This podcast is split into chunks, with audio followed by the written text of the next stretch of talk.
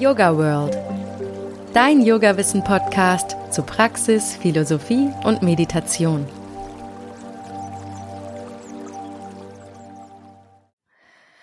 Hi und herzlich willkommen zum Yoga World Podcast. Heute geht es um Shiatsu und darum, wie es in die Yoga-Praxis integriert werden kann. Shiatsu ist eine ganzheitliche Körpertherapie aus Japan. Dabei wird mit Finger, Ellenbogen und Knie Druck entlang der Meridiane auf die Akupressurpunkte ausgeübt. So soll die Lebensenergie in Fluss und die körpereigenen Selbstheilungskräfte aktiviert werden. Aber das erklärt uns gleich meine heutige Gästin Nicoletta Wagenstetter. Nicoletta ist Redakteurin bei yogaworld.de und war schon mal hier im Podcast, um mit mir über Endometriose zu sprechen. Außerdem ist sie Yogalehrerin und Shiatsu-Therapeutin und kombiniert Shiatsu mit Yoga. Das finde ich mega spannend und habe sie deswegen gleich wieder eingeladen. Hallo Nicoletta, schön, dass du wieder dabei bist. Hallo Susanne, danke wieder für die Einladung. Nicoletta, kannst du vielleicht kurz zu Anfang mal genauer erklären, was Shiatsu ist? Ja, Shiatsu ist eine japanische Körperarbeit oder eine Körperarbeit, die aus Japan kommt.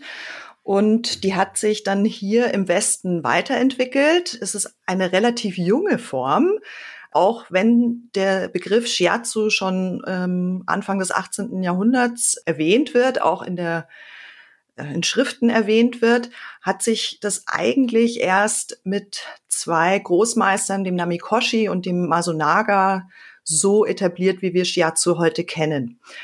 Genau. Darf ich da mal kurz fragen, wann das zum ersten Mal erwähnt wird? Kann man dazu irgendwas sagen? Da gibt's tatsächlich eine Schrift, ich weiß leider nicht mehr genau, wie die heißt, aber das war 1827, das hat ein japanischer Mönch erwähnt, dieses Shiatsu, diesen, diesen Begriff Shiatsu, übersetzt heißt der Fingerdruck. Und äh, wenn man sich im Vergleich die japanische Tradition anschaut, da gab's schon ganz früher eine Körpermedizin, die hieß Anpuku und da ging es ganz speziell um die Behandlung des Haares. Und die Japaner haben so den Gedanken, dass der Sitz des Selbst in der Mitte liegt, also im Zentrum, in diesem Bauchraum. Und der wird auch sehr weit gefasst, der Bauchraum. Also der geht von den Rippenbögen bis zum Schambein und seitlich an den Rippenbögen. Also, und das war so eine Bauchmassage.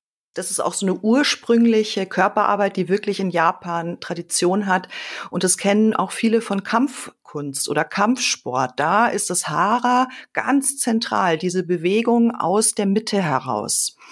Also für Kampfsportler ist das was ganz Klares. Da muss man gar kein Shiatsu können oder erfahren haben oder erlebt haben, dass dieser Bauchraum, die Mitte, zentral ist für alle Körperfunktionen. Und da gab es eben, das war wie eine Bauchmassage, dieses Anpuku.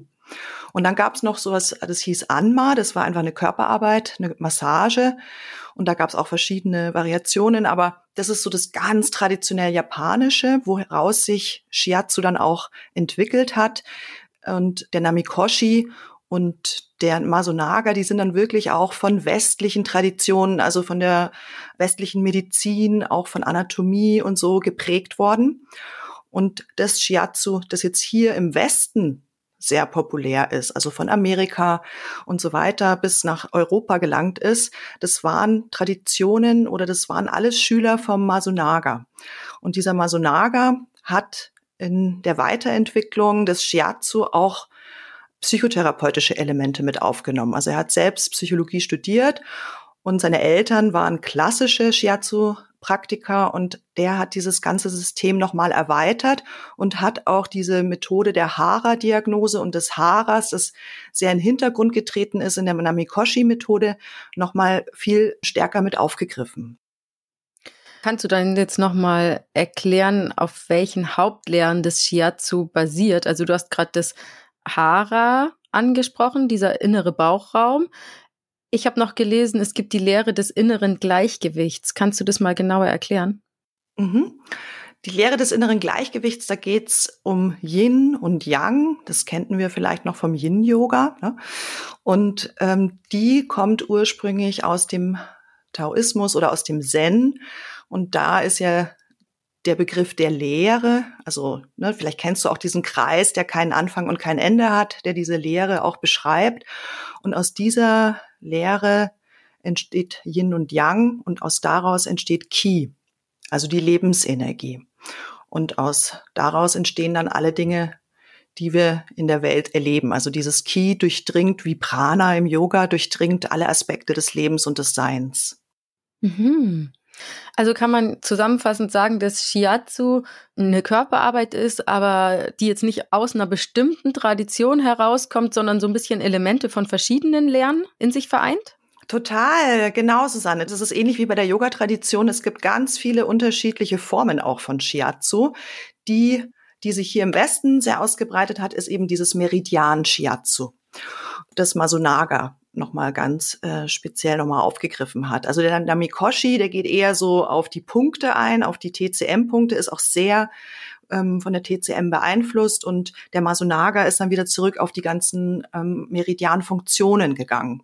Und einer seiner Schüler war Ohashi und der hat dann eine Shiatsu-Schule in Amerika aufgemacht und sehr viele von seinen Schülern haben dann hier in Europa ähm, das Shiatsu dann hierher gebracht. Deshalb ist es so, das Shiatsu, das ich mache, Meridian Shiatsu, Zen Shiatsu, ist nochmal so ein ganz eigenes und ganz anders als das, wenn ich zum Beispiel jetzt nach Japan gehen würde und dort eine Shiatsu-Behandlung äh, kriegen würde, ist ein ganz anderes Erleben als hier im Westen, muss man wirklich sagen. Jetzt würde mich mal interessieren, was man überhaupt eigentlich konkret im Shiatsu macht. Also Massagen oder noch was anderes oder was macht man? Also das Schöne im Shiatsu ist, dass es eine Begegnung ist. Ich gehe in Resonanz mit jemandem. Also wenn jetzt jemand zu mir in eine Shiatsu-Behandlung kommen würde, dann würde der in erster Linie vielleicht kommen, weil er eine Beschwerde hat. Vielleicht hat er einen verspannten Rücken. Ne? Rücken ist ein großes Thema. Vielleicht sind es seelische Beschwerden, Burnout, Erschöpfung. Und man sieht den Menschen im Shiatsu als ganzheitliches Wesen. Also ich mache keine Symptombehandlung, also ich gehe nicht wie zum Beispiel, wenn ich jetzt zu einer Massage oder zu einem Physiotherapeuten gehen würde, darauf ein, dass ich etwas wegmachen möchte. Ne? Zum Beispiel, jetzt hast du Schulterschmerzen, Susanne, kommst zu mir in eine Shiatsu-Behandlung und mein Anliegen ist nicht in erster Linie deine Schulterschmerzen wegzumachen, sondern dass du mit all dem Sein, das du in dem Moment hast, in dem jetzigen Moment, wo wir uns treffen, sein darfst. Und da darf alles sein. Da darf der Schmerz sein, da darf der Wunsch sein, keinen Schmerz mehr zu haben, da darf der Frust sein, dass man Schmerzen hat. Der Mensch als Ganzes. Und auch deshalb wird nicht in der Shiatsu-Behandlung ein Symptom behandelt, sondern der Mensch als Ganzes gesehen. Und wenn du zu mir kommst in so eine Behandlung, dann ähm, gehe ich natürlich auch auf körperliche Themen ein. Ähm, aber ich sehe dich auch, ne, zum Beispiel, es gibt mehrere Diagnosemöglichkeiten oder für mich Ansätze, mit dir in Resonanz zu gehen. Also erstmal sehe ich dich, ne, wie du mit mir sprichst, was, wie ist deine Stimmung? Das geht auch in so eine Behandlung mit ein. Dann, was du mir erzählst, konkret. Und dann gibt's noch die Möglichkeit der Hara-Diagnose. Alle Organe und alle Meridiane spiegeln sich im Bauchraum wieder, laut dem Shiatsu. Und da gibt's eine Möglichkeit, die hat der Masunaga entwickelt, über den Bauchraum mit einem ganz sanften Tastbefund mir dann äh, Meridiane auszusuchen oder beziehungsweise festzustellen, wo ist eine Leere, eine Be ein Bedürfnis da und wo ist auch ein zu viel da. Ne, dieses Yin und Yang, was ich vorher erwähnt habe, im Shiatsu nennen wir das auch die Leere oder die Fülle. Und jetzt mal als Beispiel Burnout. Ne? Wenn du jetzt kommst und Burnout, dann ist in irgendwo ein Bereich, der zu wenig hat und vielleicht auch ein Bereich, der zu viel leisten musste. Und das stimulierst du dann zum Beispiel, indem du da entlang fährst oder Druck auf den Meridian, der betroffen ist, ausübst oder? Ja, das ist ganz interessant. Also in erster Linie begegnen sich zwei Menschen in so einer Behandlung. Also ich treffe dich als Mensch und nicht nur deinen, ich sage jetzt mal, Lungenmeridian. Und das ganz Wichtige ist diese Absichtslosigkeit, dass ich jetzt nichts was verändern möchte bei dir, sondern dass ich dir Wege zeige, die in deiner hauseigenen Körperapotheke schon veranlagt sind. Du hast einen Lungenmeridian, du hast einen Milzmeridian. Und angenommen, ich suche mir einen von diesen Meridianen aus, dann würde ich von meiner Einstellung ist es eher sowas, schau mal, was du hast. Und ich begegne dir, indem ich mich auf diesen Meridian, jeder Meridian hat auch eine bestimmte Atmosphäre, ein bestimmtes, ähm, einen bestimmten Geschmack, wenn man so will. Und dann gehe ich in dem Moment mit deinem, meinen Lungen, meine Lungenqualitäten, meine Meridianqualitäten gehen dann in dem Fall mit deinen äh, einher. Und das ist, kann sehr tief gehen. Es kommt auch immer auf den Klienten an und wie bereit der auch ist, da drauf einzugehen. Aber das ist auch das Schöne, dass ich dir nicht etwas vorkauen muss, sondern ich zeige dir Aspekte, die du bereits in dir hast. Und das ist der wichtige Aspekt, diese Selbstermächtigung. Ne? Aber woher weißt du, äh, wo du anfassen musst? Also das Gute ist eben beim Shiatsu, es ist ein System und auch da gibt es gewisse ne, Wege, die ich gehen kann. Die Meridiane sind ja wie Leitbahnen, es sind auch Straßen oder Energiepassagen und ich gehe entlang dieser Meridiane. Wenn ich mir jetzt zwei aussuche, also in der klassischen Shiatsu-Behandlung würde ich mir zwei aussuchen. Eines, das eher Kyo ist, eher bedürftig ist oder eins, das eher Jitsu ist, eher im Übermaß ist. Und von da aus gibt es dann Wege, ne, fange ich erstmal Richtung Beine an. Das ist so individuell, Susanne. Das ist keine Shiatsu-Behandlung ist wie die andere. Manchmal, wenn jemand zu verkopft ist, ne, wenn ich merke, so, uh, da ist die ganze Energie oben im Kopf, dann kann es auch sein, dass ich manchmal an den Füßen anfange, um die Leute wieder runterzubringen und zu erden. Ne? Das ist so unterschiedlich, aber es gibt natürlich, ne, das lernt man so wie ein Stundenaufbau in einer äh, Yoga-Stunde gibt, so gibt's auch einen Aufbau von einer Behandlung, von einer Shiatsu-Behandlung. Mhm. Aber auch wenn du jetzt vielleicht nicht konkret Schulterschmerzen behandelst als Symptom, hilft aber Shiatsu trotzdem gegen bestimmte Symptome, oder? Genau. Also es ist eher so, dass es jetzt nicht das Symptom behandelt, ja, sondern die energetische Grundlage, die dem zugrunde liegt. Also zum Beispiel sagen wir, du hast Schulterschmerzen. Ne? Der Grund dafür kann vielfältig sein, aber vielleicht könnte es sowas sein wie du hast dir zu viel aufgeschultert, du bist eh gerade in einer Phase, wo es zu viel ist. Und auch wenn ich jetzt in dem Moment, also es geht für mich nicht darum, etwas zu durchbrechen, also diesen Schmerz zu durchbrechen. Ich sehe es eher so, der, der Schulterschmerz ist eine gesunde Reaktion deines Körpers auf etwas, das nicht in der Balance ist. Weißt du, wie ich meine? Ich weiß, was du meinst. Es ist nämlich ein ganz anderer Ansatz. Ne? Ich weiß total, was du meinst.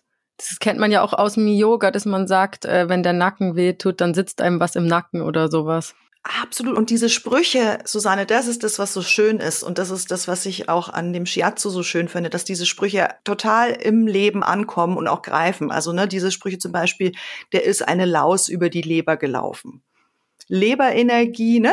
So dieses Leber ist auch hat äh, steht im Element Holz und die Leber ist auch so der Architekt des Lebensplans. Und was, wenn es nicht nach Plan läuft?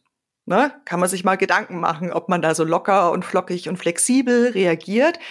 Der Partnermeridian der Leber ist die Gallenblase während die Leber so der Architekt ist und die Visionen hat und äh, sich Ideen hat und auch träumen darf, dann ist der Gallenblasenmeridian der treue Offizier oder der Baumeister, der all die Pläne umsetzt. Deshalb ist auch so eine Leberenergie ganz viel mit so Gelenken, Muskeln, alles, was ich in Muskelkraft, wenn ich sowas umsetze im Leben.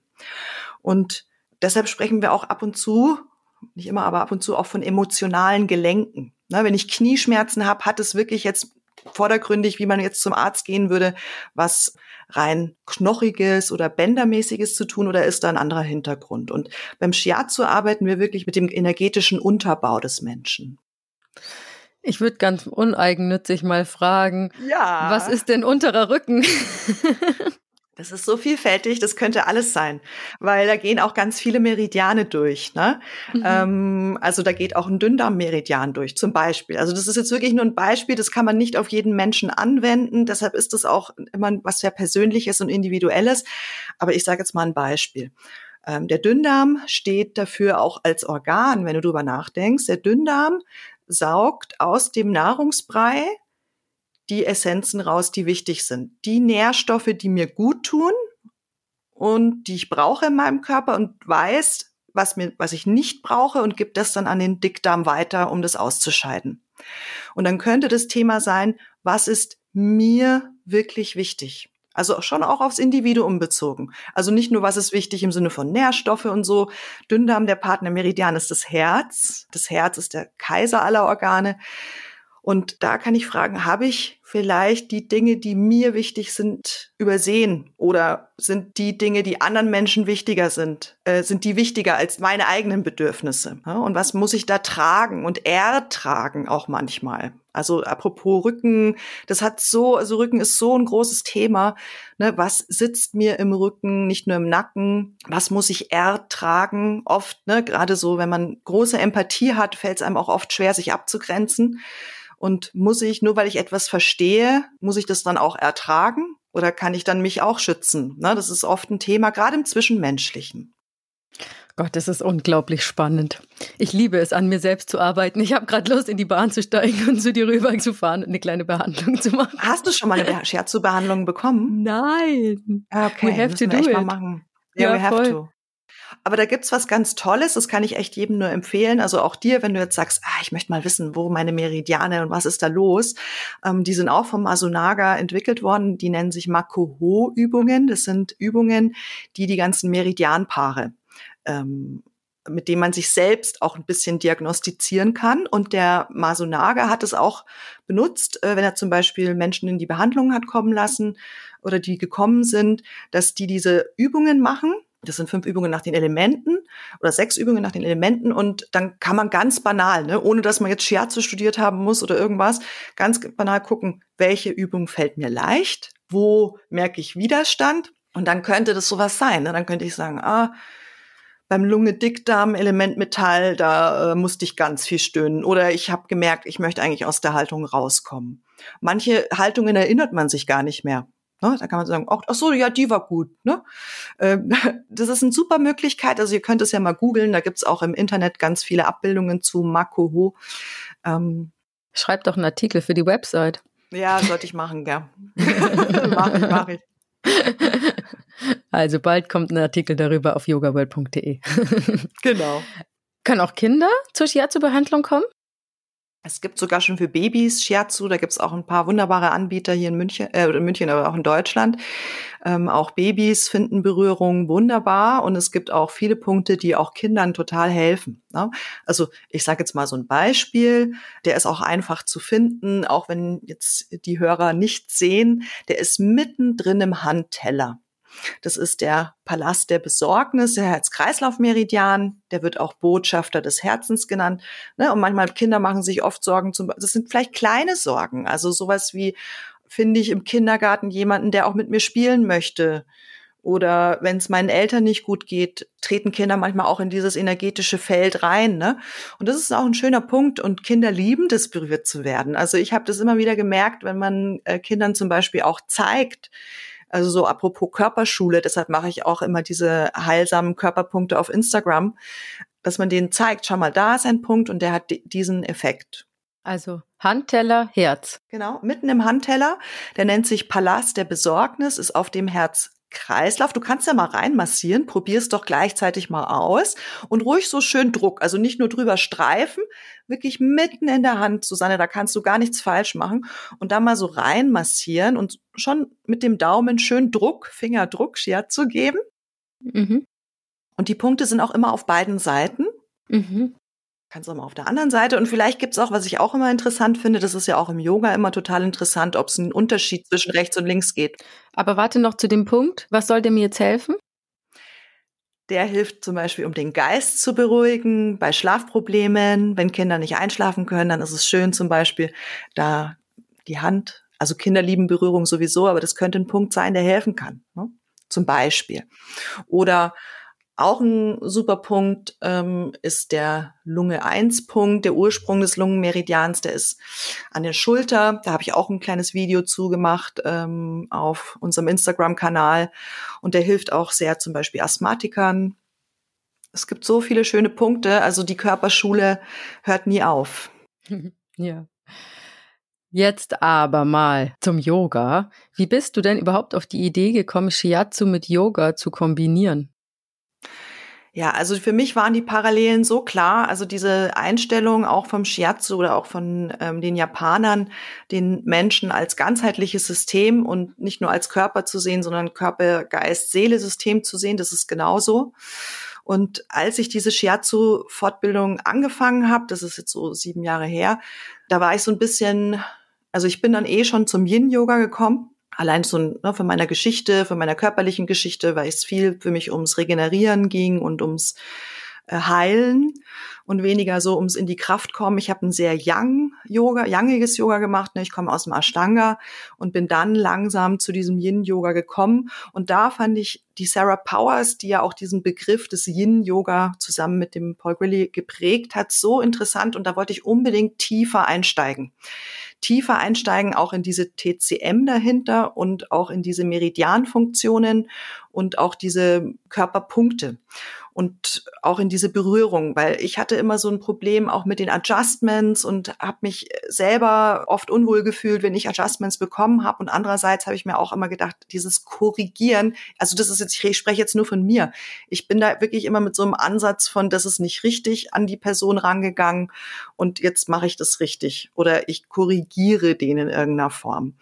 Und irgendwann habe ich gemerkt, dann bin ich auch immer so für mich, war ich auch immer in diesem richtig und falsch denken drin und habe das für mich dann irgendwann gemerkt, so es muss auch einen anderen Ansatz von Berührung geben und auch einen anderen Ansatz, wie ich mich in meinem Körper fühlen kann.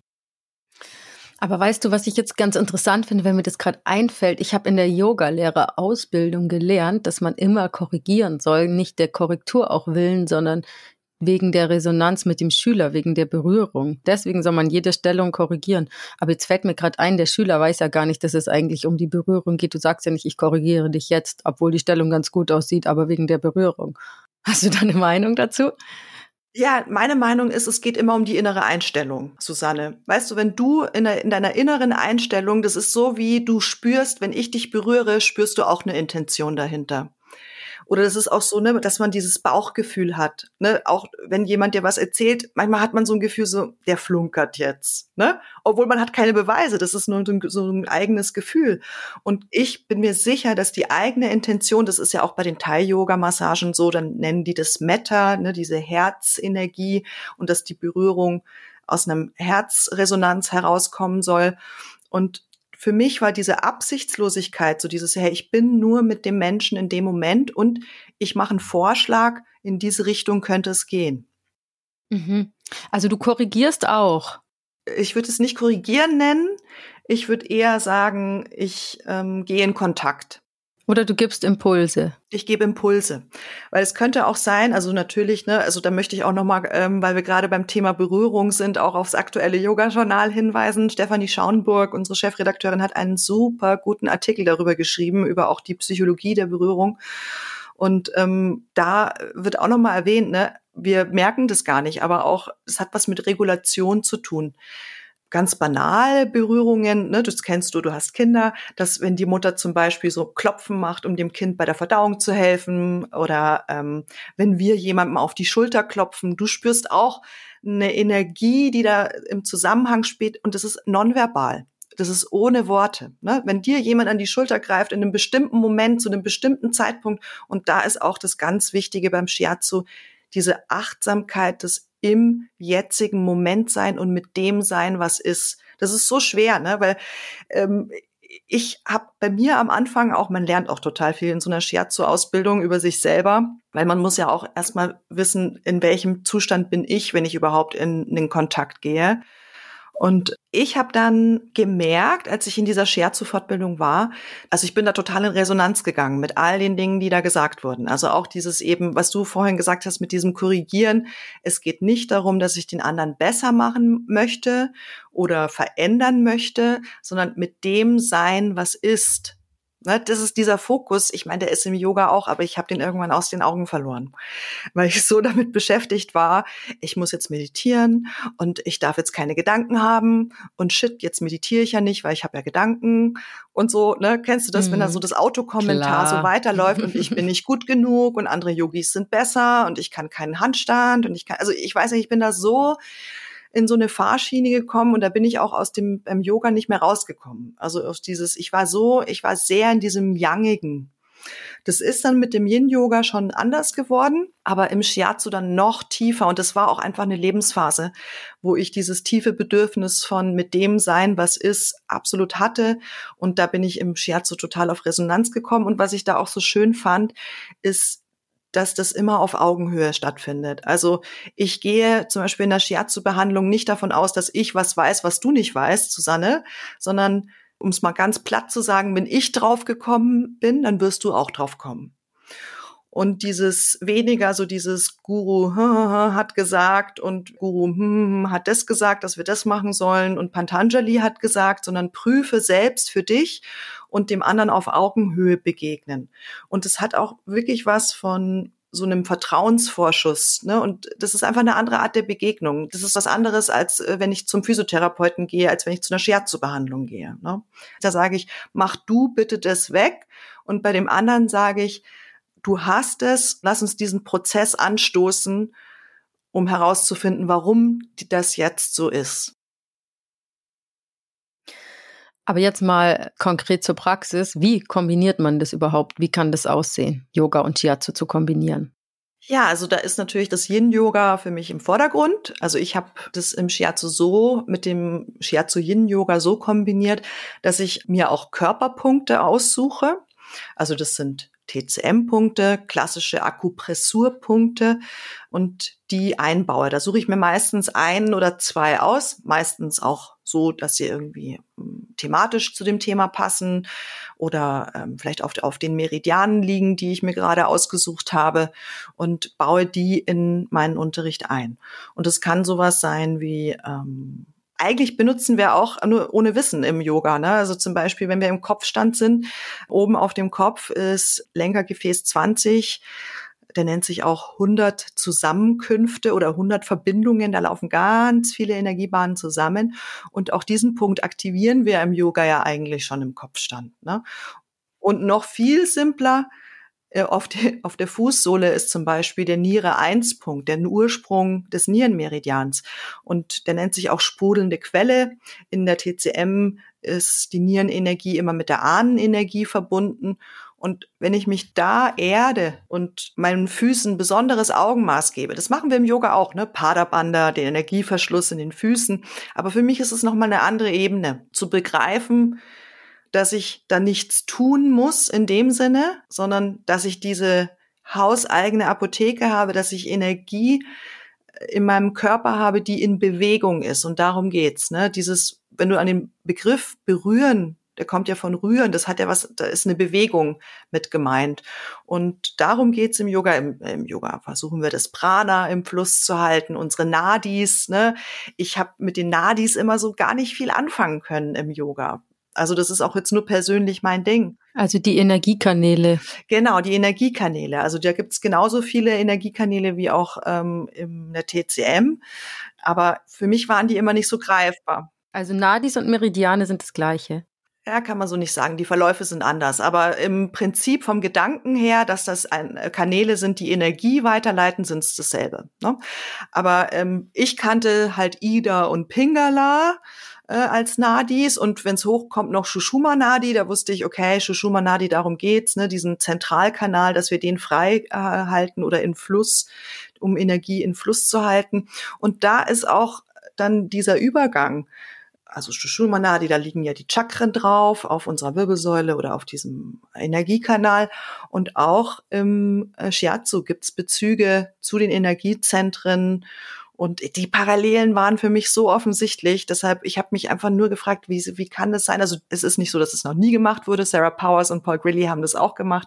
TCM in äh, ihren Yoga-Unterricht zu integrieren. Und vor dem hat's der Pauli Zink gemacht, der Dao-Yoga gemacht hat. Aber dieses Interdisziplinäre fand ich so interessant und deshalb war mir das auch so wichtig, das irgendwie einzubringen, um auch mich als ganze Person einzubringen, weil ich bin nicht nur Yoga, sondern ich bin die Nicoletta und die Nicoletta macht auch Shiatsu und hat auch ein Shiatsu-Wissen und wieso soll ich das abgrenzen von meinem Yoga-Wissen? Ja, ich finde es super spannend, wirklich. Und bis jetzt, was du mir erzählt hast, kommt mir Shiatsu eigentlich vor wie passives Yoga. Total. Total. Und auch wenn du diese Makoho-Übungen siehst, also die erste Übung zum Beispiel fürs Element Metall ist die Vorwärtsbeuge, ne? Uttanasana. Da gibt's noch ein bisschen was anderes, da muss man auch die Arme hinterm ähm, Körper verschränken und so, aber oder die Übung für, äh, für das Element Wasser, für Blase und Niere ist Paschimottanasana oder die Raupe. Aber auch das Verständnis des Körpers ist ähnlich, oder? In beiden Lehren. Total, genau. Das ist eben diese ähm, Meridiane haben nochmal eine Qualität, also diese Energie, und das ist ja auch im Yoga sehr ähnlich, die haben nochmal eine transzendentere Bedeutung. Also von der körperlichen Ebene zu, deshalb manchmal werden sie auch als himmlische Bahnen benannt. Deshalb auch, ne, wenn ich jetzt von Leberenergie spreche oder vom Lebermeridian und der Meridianqualität spreche, dann geht es natürlich weiter als das Organ selber. Mit dem Dünndarm kann man es immer ganz schön, ne? da habe ich äh, dieses, diesen Vergleich, also was das Organ macht ne? und was das auch für eine Qualität in meinem Leben ist, die ich auch leben möchte und auch erfahren möchte in meinem eigenen Körper. Und dieser Fokus auf Halt im eigenen Körper erfahren, in meinem eigenen Körper zu Hause zu sein, das ist was, was ein großes Bedürfnis ist. Was du gerade so erzählt hast, ich habe ein bisschen auf deiner Website gestöbert vor dem Interview und da bin ich auf was gestoßen. Da sprichst du von Meridianqualitäten als Reflexion unseres Lebens. Das ist das, was du gerade angeschnitten hast, oder? Kannst du noch mal kurz zusammenfassen, wie das gemeint ist?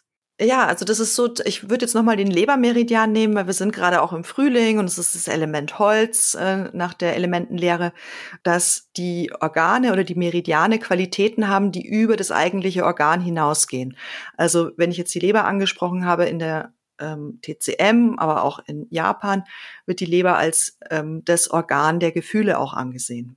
Das ist für den freien Fluss der Gefühle zuständig. Ich habe das mit dem Partnermeridian, die Gallenblase erwähnt, ne, wie wichtig das ist auch und natürlich es ist. Wut zu empfinden.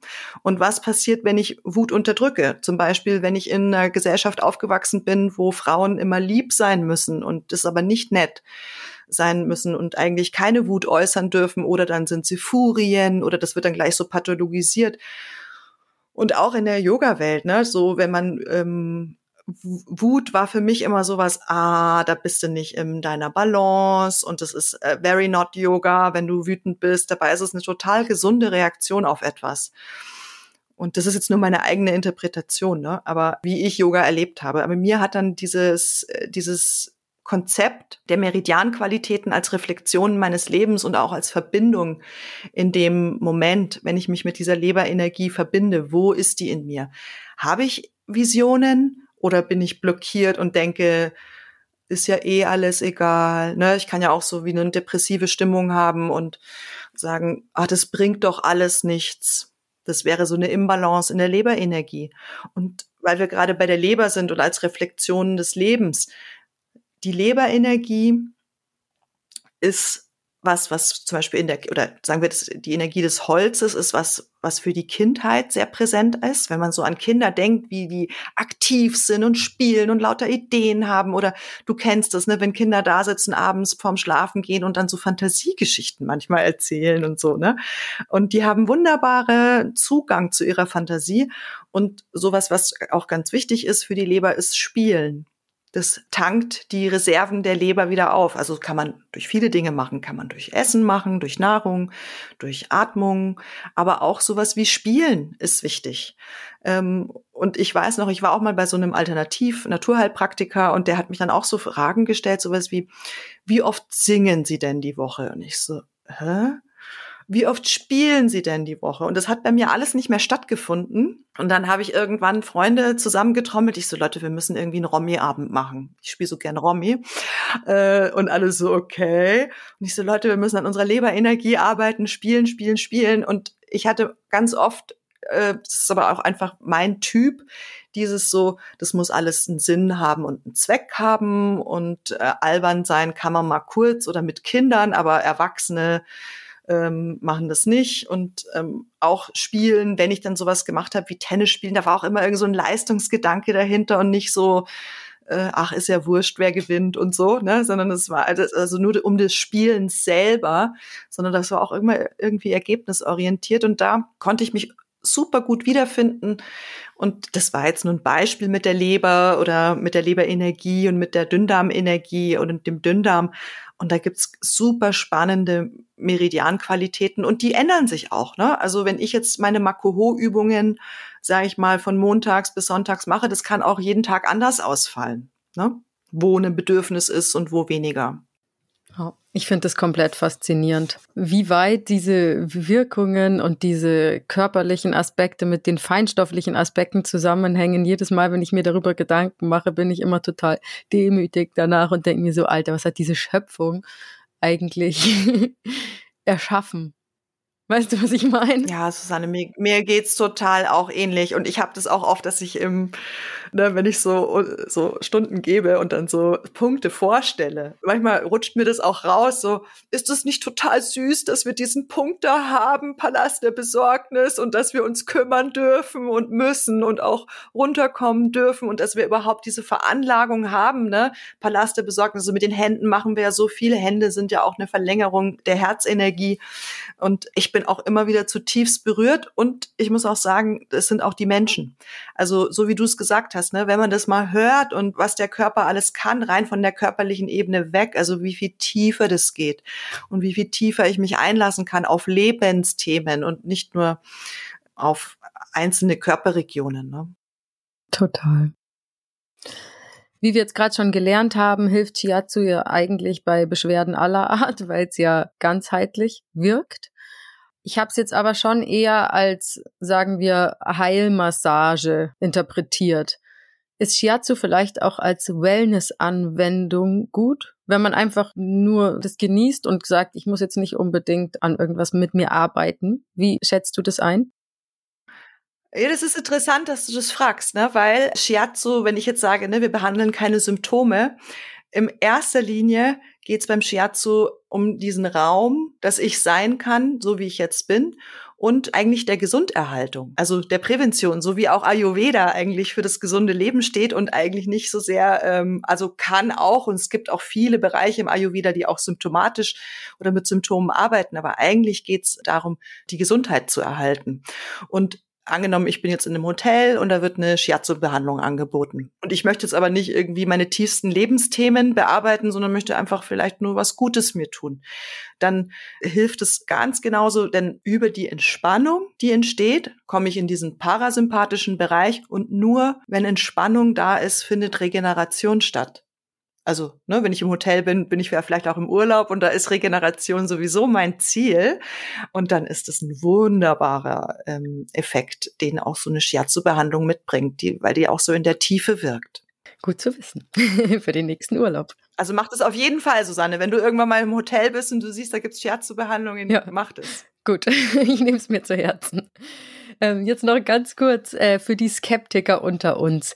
Kennst du wissenschaftliche Studien zur Wirkung von Shiatsu? Es gibt, aktuell wird eine durchgeführt. Also es gibt noch keine offiziellen, also es gibt äh, ne, ganz viele Studien zu TCM, Akupunktur und so und inzwischen übernehmen ja auch die Kassenakupunktur und es läuft immer noch unter komplementärmedizinisch, aber gerade aktuell macht der Achim Shivas, äh, ist ein ganz, ganz toller ähm, Shiatsu-Praktiker, äh, eine Studie zu Shiatsu und zur Wirksamkeit von Shiatsu. Und die wird eben auch so richtig aufgesetzt, ne? so mit Ethikrat und dass das auch irgendwo veröffentlicht werden kann. Und da sind sie gerade mittendrin ähm, wer sich dafür interessiert, der kann ja mal bei der Gesellschaft für Shiatsu schauen.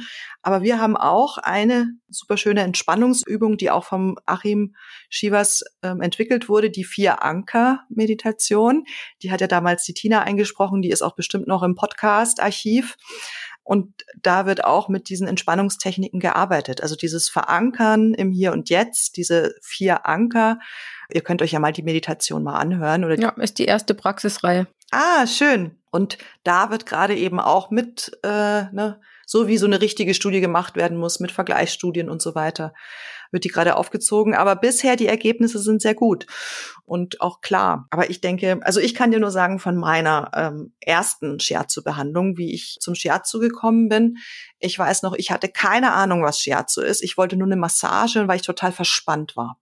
Also ich hatte richtig Schmerzen. Und dann bin ich in diese Shiatsu-Behandlung gegangen. Das ist über 20 Jahre her. Und es hat auch dann noch mal zehn Jahre gedauert, bis ich dann den Weg selber zum Shiatsu gefunden habe. Also ich bin richtig mit Schmerzen in diese Behandlung rein und dann ich habe gedacht, ich kriege jetzt so eine gescheide, in Anführungszeichen, gescheide Massage, ne, weißt du?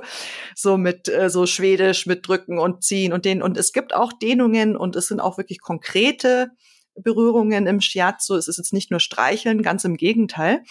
Aber ich weiß noch, ich bin da gelegen, die Shiatsu-Behandlung findet auch bekleidet statt und habe mir die ganze Zeit nur gedacht, so ein Scheiß, ich, äh, was mache ich denn? Und jetzt, das bringt ja alles nichts. Und also ein Autokommentar am Start, äh, Susanne, das kracht, das ist total abgewertet. Und dann äh, habe ich es irgendwann geschehen lassen. Und dann bin ich aufgestanden und war schmerzfrei. Und das hat mich echt beeindruckt. Vor allen Dingen im Vergleich zu meinem Kopfsalat und meinem Autokommentar, das da lief. Und da ist wirklich was in mir passiert. Oder ich hatte auch mal eine Scherzo-Behandlung bekommen. Ich weiß noch, da war ich total auch überarbeitet und ähm, ist Jahre her überarbeitet und äh, Burnout und äh, Hilfe und was mache ich. Und ich bin da in diese Behandlung gekommen und habe erstmal nur bla bla bla bla bla die Folge textet und ich brauche irgendwie Unterstützung und, und alles Mögliche. Und dann lag ich da. Und das ist auch das, was in der Shiatsu-Behandlung passiert, dass man so die inneren Prozesse mal richtig erlebt. Also dieses Autokommentar, das ich dir jetzt gesagt habe, ne, das kriegen wir gar nicht mehr mit, dass das überhaupt stattfindet. Also man nimmt es wahr, aber was das für eine Bedeutung eigentlich hat. Und ich weiß noch, ich bin dann in so einer Shiatsu-Behandlung gelegen und ich habe mich zehn Minuten in meinem Kopf nur selber fertig gemacht. Und schau, jetzt hast du es wieder so weit kommen lassen. Jetzt musst du hier in der Behandlung liegen. Und wieso äh, hast du dich nicht besser um dich gekümmert? Also Susanne, schrecklich, schrecklich. Und dann habe ich aber irgendwann gecheckt, so, ja, aber jetzt, apropos im jetzigen Moment ankommen, aber jetzt mache ich ja was für mich. Jetzt habe ich mir ja Hilfe geholt. Und es sind innere Prozesse, die man dann wirklich erfährt und erlebbar werden in so einer Shiatsu-Behandlung. Es ist wie eine begleitete Meditation für mich. Wenn ich so eine Shiatsu-Behandlung bekomme, innere Prozesse finden statt und das eben über die körperliche Ebene. Also ich muss jetzt echt sagen, nach unserem Gespräch bin ich doch sehr geflasht, wie viel Parallelen da im Shiatsu und im Yoga vorhanden sind. Das passt auch schon wieder zu dem, die Einheit in der Vielfalt finden, weil es einfach so viele verschiedene Möglichkeiten gibt, um zu dieser einen Wahrheit zu gelangen, gell? Ja, und wenn du denkst, ne, also wenn du an den Ursprung von Yoga denkst und dann an die unterschiedlichen Yoga-Stile, ne, ich habe auch die Folge mit der Barbara gehört, mit der Barbara Not zum Anusara-Yoga, das ist ja auch erst entwickelt worden. Das ist auch eine Veränderung oder eine Weiterentwicklung eines Systems.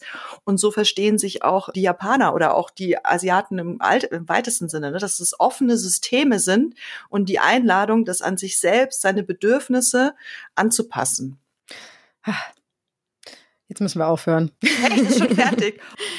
Nicolette, ich frage dich einfach nochmal so als kleine Soforthilfe im Alltag. Was wären denn da deine Top 3 der Akupressurpunkte? Meine Top 3 Akupressurpunkte. Ähm, diesen Herz, diesen Palast der Besorgnis mit einem Handteller, weil der auch einfach so einfach zu finden ist. Ne? Da muss man sich auch keine großen Gedanken machen und keine Zweifel haben, dass man da am Meridian vorbeizittert oder so, sondern der im Handteller, Palast der Besorgnis. Wenn man sich beruhigen will, zum Beispiel. Ja, zur Ruhe kommen, Geist beruhigen, ähm, runterkommen, auch für Kinder, finde ich super schön. Dann den Niere 1 Punkt an den Füßen, den finde ich so schön. Da gibt's auch ein äh, Instagram-Video zu dem Punkt, für glückliche Nieren braucht man warme Füße. Und wenn man, ne, das kennen wir alle, Blasenentzündung und wir Frauen sind da sowieso immer schön Hausschuhe anziehen. Und dieser Punkt an den Fußsohlen, der liegt unter den Fußballen, unter den beiden Fußballen direkt auf dieser Linie. Könnt ihr sonst auch einfach mal googeln, wenn ihr euch nicht sicher seid. Immer so, ne, per Ton ist es immer schwer äh, zu erklären, aber Niere eins, der Ursprung des Nierenmeridians, den finde ich super. Und da die Urenergie, also die Ahnenenergie, auch in den Nieren gespeichert ist, laut der TCM, hat es auch was mit meine Kraftreserven auffüllen zu tun. Also so eine Fußmassage, wenn ihr euch nicht genau wisst, wo ist jetzt der Punkt, einfach eine Fußmassage, das tut immer gut. Und der dritte Punkt würde ich sagen Lunge eins, weil das Atmen auch so wichtig ist und ähm, dieses Freimachen der ne, Lunge eins liegt da an der Schulter. Da gibt's auch ein kleines Instagram-Video, kann ich euch auch nur empfehlen öffnet und befreit und Lungenenergie kann ich ja noch sagen, ne, hat auch was mit Austausch zu tun, auch was mit dem individuellen Rhythmus, also ne, nicht nur der Rhythmus meiner Atmung, sondern auch mein persönlicher Rhythmus. Wie starte ich in den Tag? Und der darf auch anders sein als der von anderen Menschen. Also so den individuellen, den eigenen Rhythmus zu finden, finde ich ganz schön. Gut, danke. Also kann man ja mit den drei Punkten mal starten. ähm, zum Schluss kommt ja eigentlich immer der Mythbuster, aber den sparen wir uns jetzt, weil du ja schon mal da warst. Oder? Sehr gut, sehr gut. Ja. aber auf jeden Fall danke ich dir für dieses super angenehme und informative Gespräch, liebe Nicoletta. Danke dir, Susanne, für die Einladung. Ja, und für die, die neugierig auf deine Arbeit geworden sind. Wie, wo, wann kann man mit dir üben? Eine Kombination aus Yoga und Shiatsu. Ja, da lade ich euch herzlich ein, mich auf der Yoga World Messe im April in Stuttgart zu treffen. Da gebe ich eine, äh, jeden Tag eine kleine Einheit Shiatsu Yin Yoga. Und ansonsten schaut auf meiner Website www.nisramayoga.com. Da finden auch regelmäßig Workshops statt. Ihr habt's gehört, Nicolettas Website oder natürlich, wenn ihr da draußen Lust auf einen kleinen Plausch mit mir oder Nicoletta habt, dann schaut auf der Yoga- und Vegan-World-Messe vom 14. bis 16. April in Stuttgart vorbei. Wie gesagt, da könnt ihr mit Nicoletta Yoga und Shiatsu praktizieren oder einfach nochmal das andere Programm auf unserer Website yogaworld.de slash Messe anschauen. Da ist bestimmt für jeden was dabei. Und wenn ihr den Yoga World Podcast mögt und mich unterstützen wollt, dann abonniert, liked, teilt und bewertet ihn gerne. Auch über eine persönliche Weiterempfehlung und ein paar Kommentare mit Anregungen und Kritik würde ich mich sehr freuen. Und natürlich könnt ihr mir an podcast.yogaworld.de schreiben. Dann bis zum nächsten Mal bei Yoga World. Eure Susanne. Der Yoga World Podcast. Jeden Sonntag eine neue Folge von und mit Susanne Moors auf yogaworld.de.